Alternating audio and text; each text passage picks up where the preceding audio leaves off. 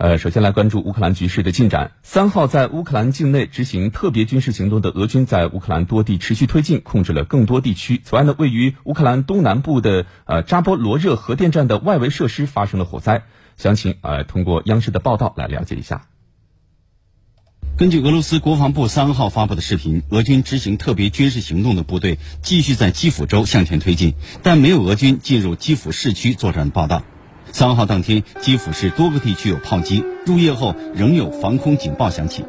当地时间三号夜间，在位于乌克兰东南部扎波罗热州的埃尼尔戈达尔市，乌方武装力量与俄军进行激烈战斗。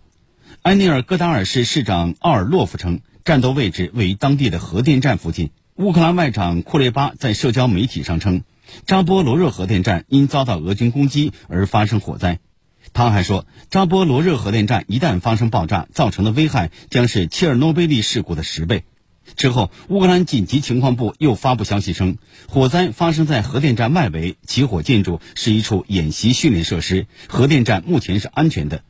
俄罗斯国防部三号还发布消息说，俄军主力与卢甘斯克当地武装当天在卢甘斯克地区的诺沃艾达尔会合。当地武装方面称，自二月二十四号以来，他们已经从乌克兰政府军手中夺取了更多地区。此外，俄罗斯国防部二号说，俄军已经完全控制乌克兰南部赫尔松州首府、重要黑海港口城市赫尔松市。